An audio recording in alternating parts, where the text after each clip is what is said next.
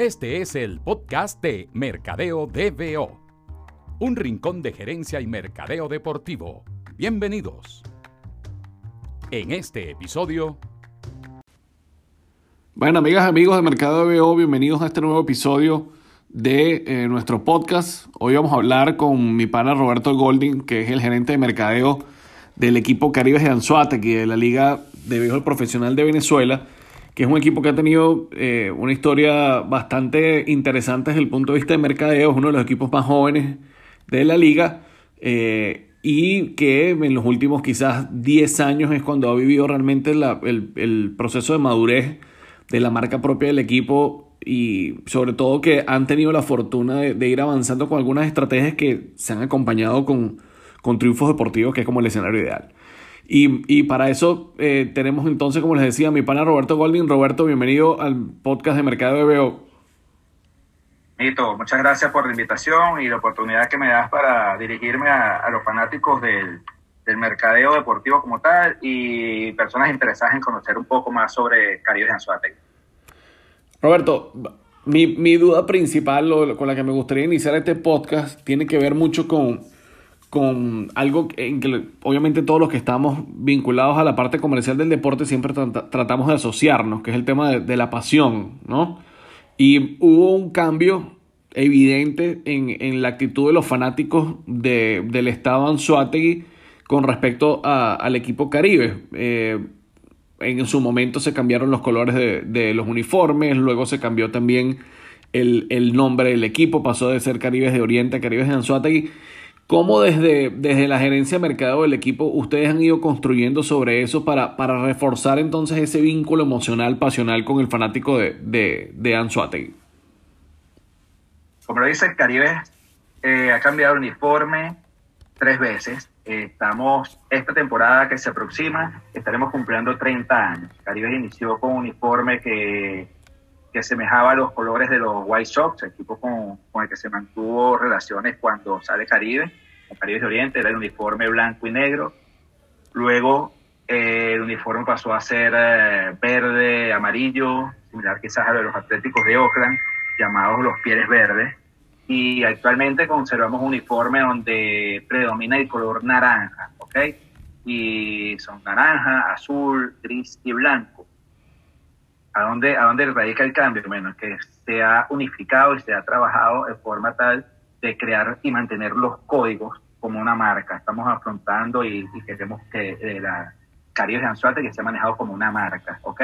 Hay diferencias cuando la persona dice, bueno, no es mismo vender un producto que una marca. Los productos se copian y las marcas no. Eso es lo que nosotros queremos de Caribe. Caribe se convierta en una marca, independientemente de los resultados en lo deportivo las personas sigan manteniendo una afición y se sigan sintiendo identificados por su equipo.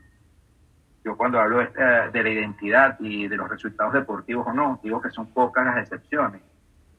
Las personas que son fieles a un equipo que no es ganador. Como ejemplo, en el caso de igual están los, cachorros de Chicago o están los medias rojas de Boston. Hay una demostración que se construyeron marcas y eso es lo que nosotros queremos. Si bien somos el equipo, el equipo de la década, con una cantidad de victorias, queremos mantener en Caribe ese, ese, ese auge, esa, esa creación, esa identificación de valores entre la marca y el fanático. Y, eso es un proceso muy interesante, Roberto. Yo, el, no es fácil, ¿verdad? Obviamente hay, hay equipos eh, que tienen muchos más años en la liga que Caribe, pero la otra franquicia eh, que, que, entró con la expansión eh, en, en, aquel año conjunto a Caribe, que en su momento fue Petroleros de Cabima, después pasó a ser Pastora de los Llanos y actualmente es, es Bravos de Margarita, no ha logrado eh, solidificar esa conexión con, el público, en este caso de la isla de Margarita, el Estado de Nueva Esparta.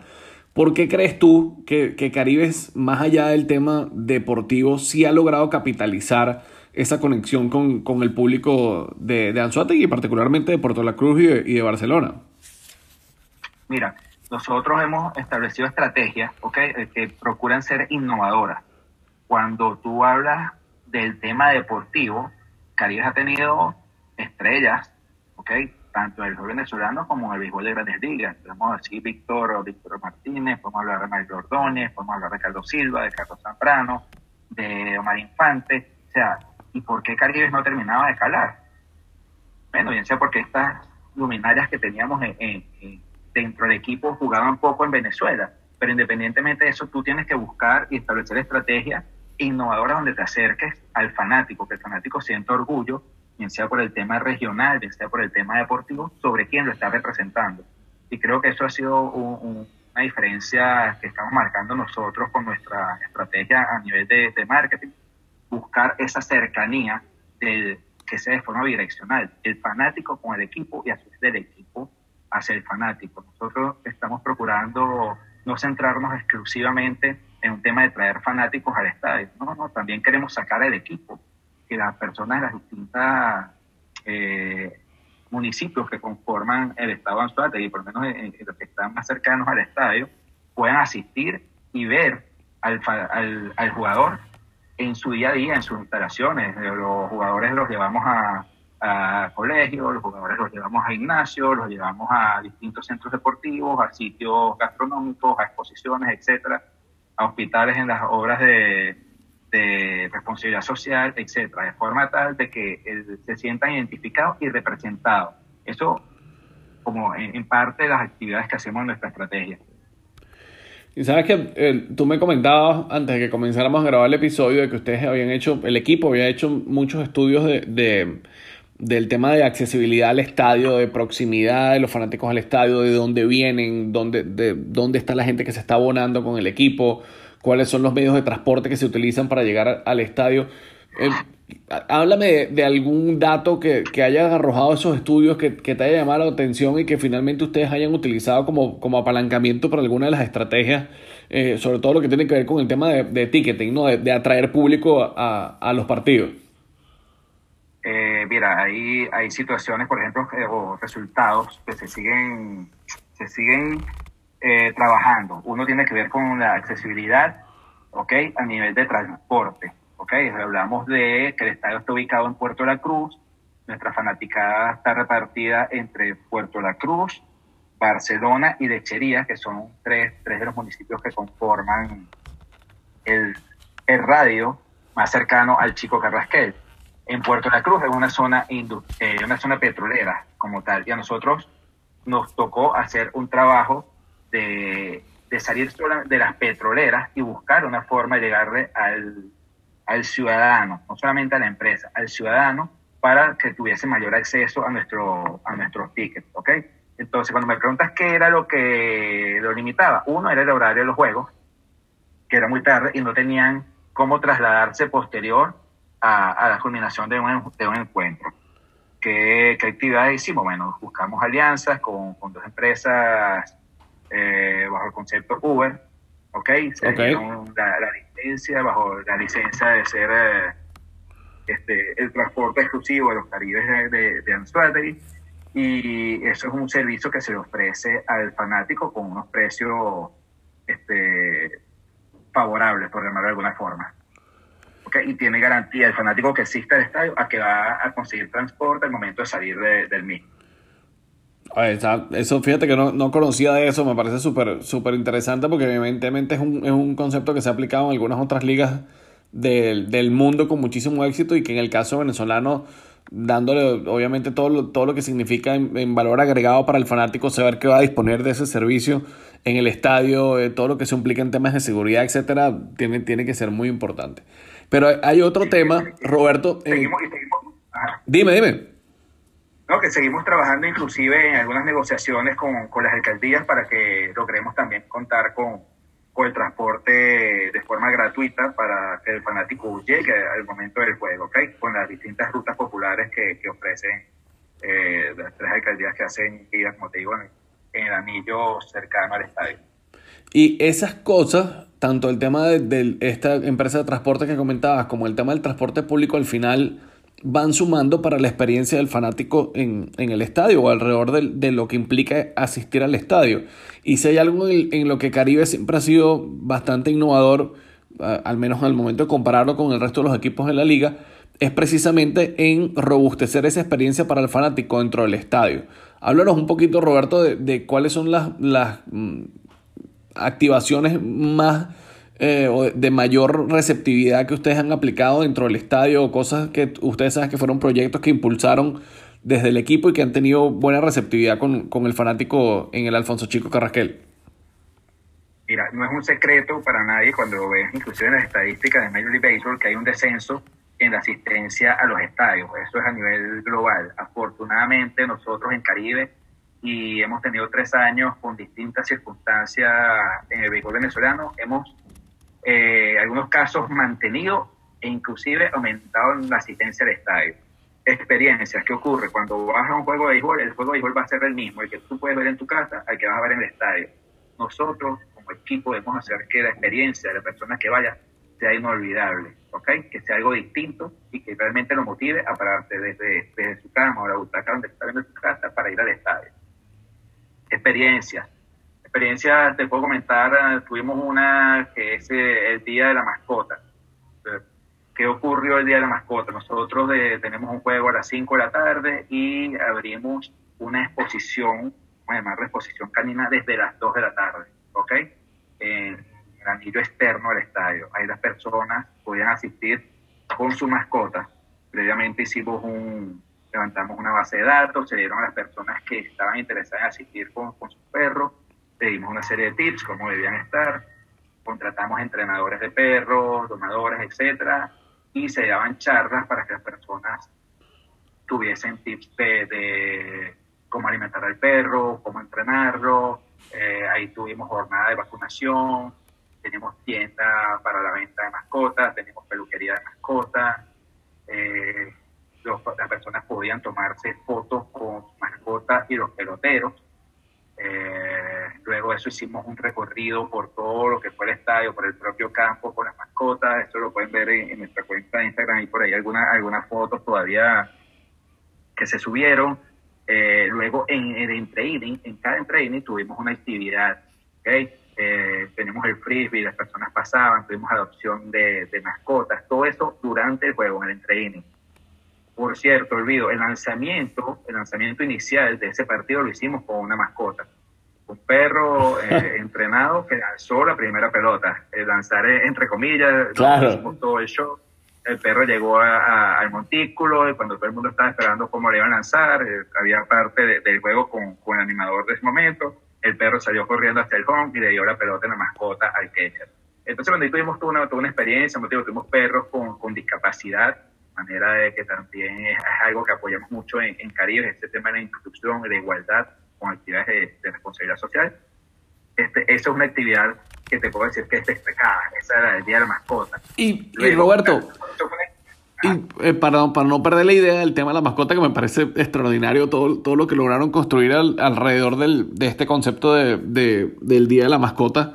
Eh, ¿Qué, ¿Qué, impacto tuvo en el promedio de, de, entradas que ustedes tenían para ese tipo de partidos en ese horario? ¿Ustedes vieron, vieron un incremento en, en la cantidad de fanáticos que asistieron gracias a esta actividad? ¿Cómo, cómo, midieron los resultados? Sí, sí, tuvimos un, un, incremento. Ahorita, eh, porcentualmente no te lo puedo decir, pero en este momento estamos manejando como promedio. Fue contra las Águilas del Zulia. Hablábamos de 5.000 fanáticos asistiendo a, a, un juego para contra las Águilas. Ese día entraron siete mil y tantas personas y fueron 113 mascotas. Brutal. ¿okay? Y, y, cuando te digo de mascotas, las personas, muchas me decían, mira, pero es que si yo estoy abonado y yo quiero llevar mi mascota, ¿cómo hago? Bueno, ahí nosotros teníamos que tener, obviamente, bueno, tema de preproducción, un área, un área delimitada donde, bueno, no importa que tú seas abonado, tú eras el VIP, te tenías que ya sentar a la zona que claro. estaba, obviamente, demarcada para la mascota. Ahora, si tú eres abonado y todo el grupo que está alrededor no tenía ningún problema, bienvenido. Eh, no hubo problema, o sea, todo eso se, se, sigue un código previamente, que si los animales no pueden haber claro, claro. los animales deben usar, o sea, hay, o sea, unos códigos dados por los propios especialistas en esta área. Oye, es una experiencia grandísima. De 5.000 personas que eran un promedio, esta temporada contra las Águilas, tuvimos a 7.000. Extraordinario, la verdad es que me, sorprende muchísimo porque, eh, como te digo, increíble todo lo que lograron construir alrededor de, de este concepto de, del juego de, la, de las mascotas. De repente, a explicar un poquito también, eh, Roberto, para la gente que no maneja eh, ese tipo de, de, información, ¿verdad? Que es ya más un, información un poquito más densa de, de cara a la parte comercial de los equipos. Generalmente los equipos en Venezuela, cuando me refiero al béisbol, manejan mm, unos paquetes de, de, partidos y suelen esos partidos o esos paquetes de partidos dividirse o, eh, seleccionarse en base a las transmisiones televisivas, a la asistencia, etcétera, etcétera. Entonces, eh, eso también sirve para ofrecerlos a las marcas y eh, esa, o esa segmentación de partidos obviamente se hace en virtual valor que potencialmente tenga para las marcas. Entonces, la mayoría de los equipos manejan unos partidos tipo A, que obviamente son los partidos contra Caracas y contra Magallanes. Después unos partidos tipo B, que generalmente son los partidos contra La Guaira o contra un equipo como Cardenales, que siempre eh, lleva buena, buena asistencia. Y después están los partidos tipo C, que son los partidos de, menos asistencia. Entonces, eh, lo que quiero es darles un poquito de marco a los que nos están escuchando para que entiendan que estamos hablando de uno de los partidos probablemente con, con promedio de asistencia más bajo en el caso de, Caribe y cómo el impacto de una activación como esta, que tiene una conectividad especial con la gente por la afinidad que tiene la gente con, las mascotas, puede tener un impacto directo en, al final en la asistencia del partido. Y hay, otra cosa, eh, Roberto, que, me llama muchísimo la atención con Caribe y eh, es el tema del arraigo regional, ¿no? Que lo, comentamos por encima, pero era muy evidente. Yo recuerdo, ya yo no estaba eh, trabajando en Empresa Polar, pero sí lo, veía como fanático y era todo el tema de, de, esto no es Caracas, es Puerto La Cruz, ¿no? Y al final era, era, era, algo, era algo incluso en lo que el equipo yo me imagino que nació en la calle, en ese, todos sabemos que el, calor que el fanático venezolano le, imprime al béisbol, ¿verdad? Una cosa muy, muy de nosotros, caribeños, dominicanos, puertorriqueños, etc. Y, pero siento que al final el equipo eh, se apropió también de eso y se, y se convirtió en una plataforma de precisamente de robustecer ese vínculo regionalista con el equipo y construir sobre eso. Háblame, ¿qué, ¿qué, hubo por detrás de esa frase y cómo el equipo realmente aprovechó el, el momentum de, de la frase? Mira, el mérito a quien lo merece. Esto surge del propio fanático, ¿ok? Y sin arrogancia, yo soy nacido en Caracas, que soy fanático y además trabajo para Caribe. Eh, o sea, lo puedes decir o lo puedes decir un tercero. Yo creo que el fanático más creativo que hay en el béisbol venezolano es el fanático del oriente venezolano. Totalmente. hablando del oriente no me estoy quedando solamente con, con Caribe, pero creo que es así. Creo que Tiburones con su samba tiene su grito de guerra, creo que Cardenales lo hace a su manera, creo que Leones, etcétera. Pero lo que ocurre en el estadio Alfonso Chico Carrasquel, en la combinación dentro del grupo de animación y el fanático es increíble. Cuando tú vas a otra sede, tú ves como el fanático, por ejemplo, de unos Leones del Caracas o de un Navegantes del Magallanes, que son dos equipos, con una cantidad de seguidores importante en el país, se buscan meter con el fanático del Caribe, bajo el grito, esto no es Caracas, esto es Puerto La Cruz, ¿ok? ellos, buscan replicar invirtiéndolo. Claro. está el otro grito, está el grito, ay, ay, ay, ay, ay, ay. Claro. Está, el movimiento de las manos. Exacto, el movimiento de los fanáticos en las tribunas, espectacular para las personas que me están escuchando y que a lo mejor nunca han visto un juego caribe, es como una coreografía donde los brazos van de izquierda a derecha y, es, como una danza, por llamarlo así, que existe. Y cuando Caribe juega de visitante en otro sitio y, una forma como de, provocar al jugador o provocar al fanático, en la medida que estamos abajo en el marcador, en la pizarra, es esa. Entonces digo, oye, el fanático del Caribe, siendo un equipo joven, un equipo pequeño, ha logrado calar con su creatividad ¿ok? Todo lo que ha ocurrido en, en, las tribunas. Obviamente, cuando estás en el Chico Carrasquel y tenemos un equipo de animación, que muchas personas dicen, oye, pero ese equipo de animación no, no para, no descansa. Bueno, porque hay una, hay una sinergia entre fanático y animación, eh, cosas que nos han llevado también, pero decía que, decíamos estos estudios. No es lo mismo contemplar un juego sentado en Caracas en diciembre, quizás a 18, 19 grados centígrados, a estarlo viendo en la misma temporada en Puerto La Cruz a unos 28 o 29 grados centígrados, en el cual tú no puedes dejar que el público se siente nunca. Claro. Hay que mantener ese público animado, tenerlo arriba, porque si no se te viene todo el mundo abajo. Entonces, bueno, este, esta creatividad, volviendo al punto, la creatividad del fanático, hay que reconocérsela. Y Roberto, ya para, para ir eh, cerrando el podcast, eh, otra cosa que me llamó mucho la atención también, viendo específicamente el trabajo de marketing, y en este caso el trabajo de, de la línea de merchandising, ¿no? Los equipos siempre están buscando nuevas plataformas de monetización para que los fanáticos, obviamente, a través de esas plataformas también se conviertan en una fuente de ingreso adicional para, para la institución, más allá del tema de, de, la entrada y de, los consumos propios en, en el estadio.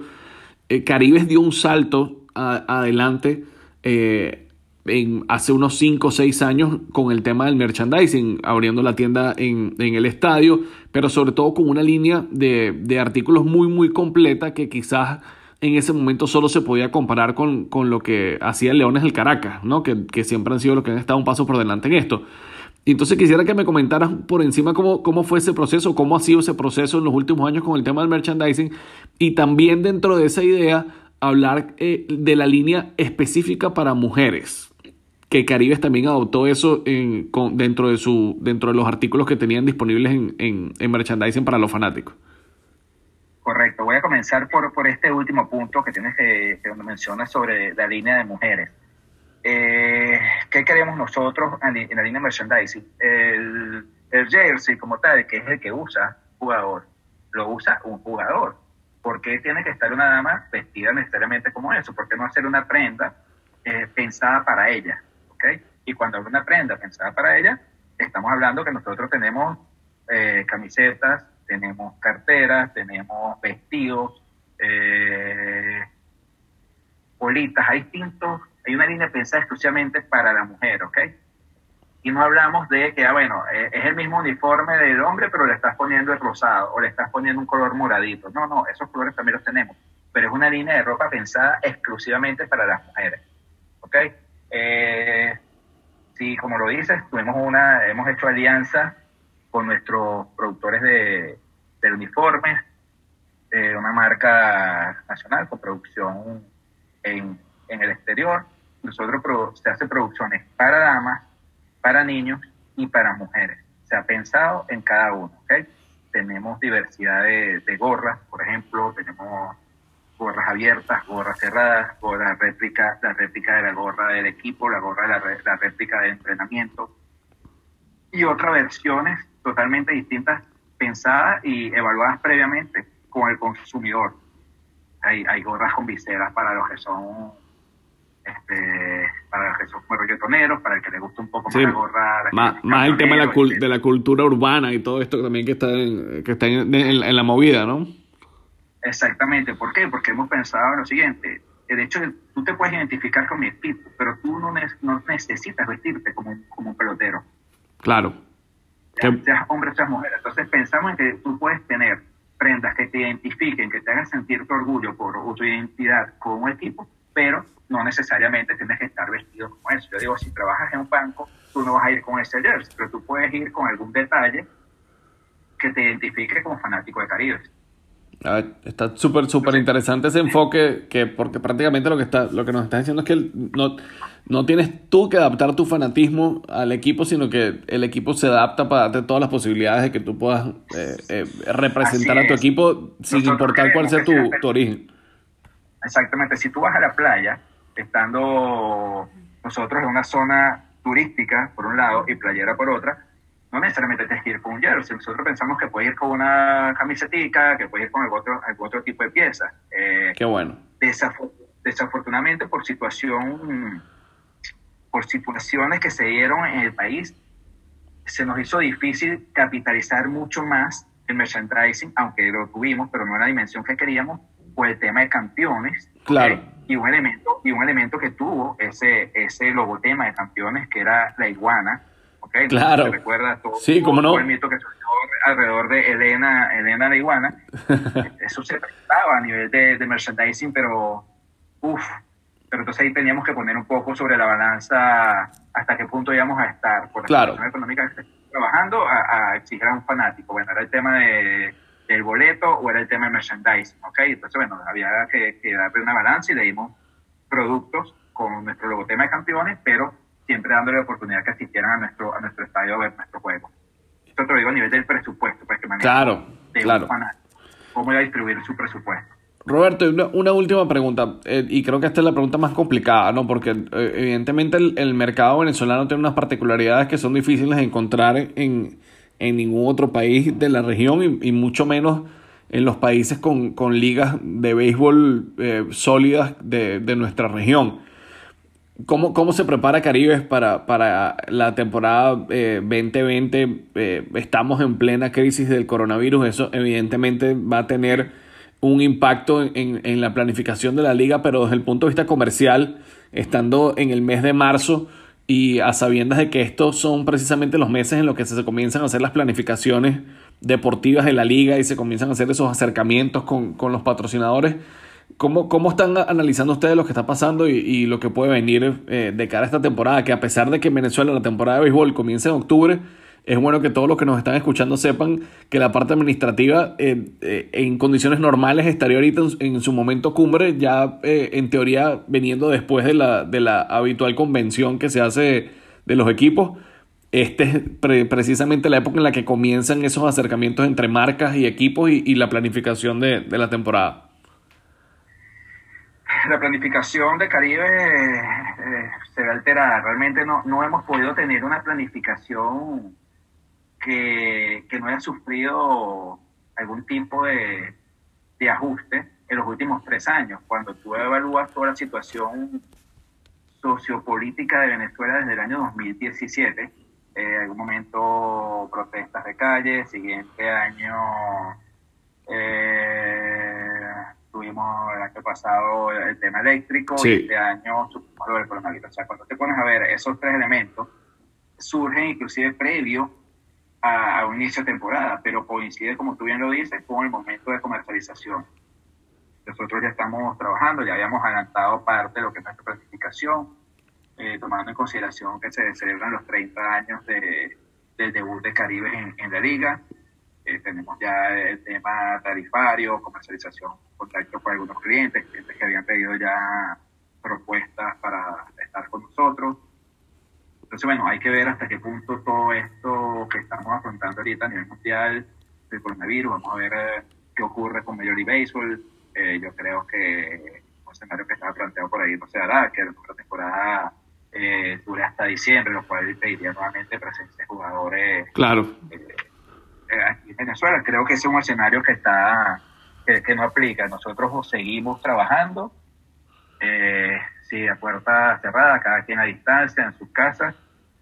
Pero bueno, eh, trabajamos, como te digo, en función a los 30 años, las actividades que vamos a estar haciendo de comercialización y habrá que ver, como te digo, la, receptividad que vayan a tener clientes. Tenemos clientes con contratos multianuales, ok, ya no, no son contratos tan largos como se tenían en el pasado, a cuatro, a cinco años, pero tenemos algunos clientes, un par de clientes todavía que hacen contrato por un par de años bueno, ahí viene toda la estrategia. Eh, primero hay que, tener la salud y, luego, bueno, vemos Sin cómo, duda. adaptamos, corremos, sí señor. Sin duda, Roberto. No, bueno, agradecerte, eh, obviamente, que nos hayas regalado estos minutos para estar aquí en el podcast y vamos a estar muy pendientes de, de todo lo que seguramente ya estás trabajando y todas las sorpresas que vas a tener porque es una campaña histórica para, para el equipo, celebrando sus primeros 30 años en la liga y estoy seguro que como siempre nos va a sorprender con, muchas ideas innovadoras.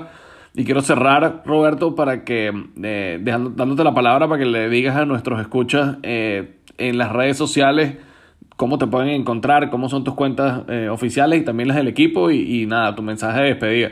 Antes de despedirme, quiero darte las gracias por esta oportunidad que nos das para hablar con toda la comunidad de amantes del marketing deportivo sobre lo que hacemos en Caribes de Anzuategui y bueno, los interesados que quieran saber más de nosotros nos pueden ubicar en nuestras redes sociales que son en Instagram, arroba Caribes de Anzuategui, en Twitter, Caribes Ans, nuestra página web, Caribes BBC, mis cuentas personales, arroba Roberto Golding, donde hablamos de béisbol y algo más.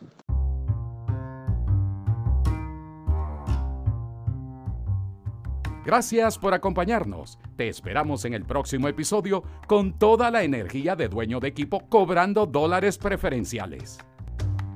Esto fue el podcast de Mercadeo DBO.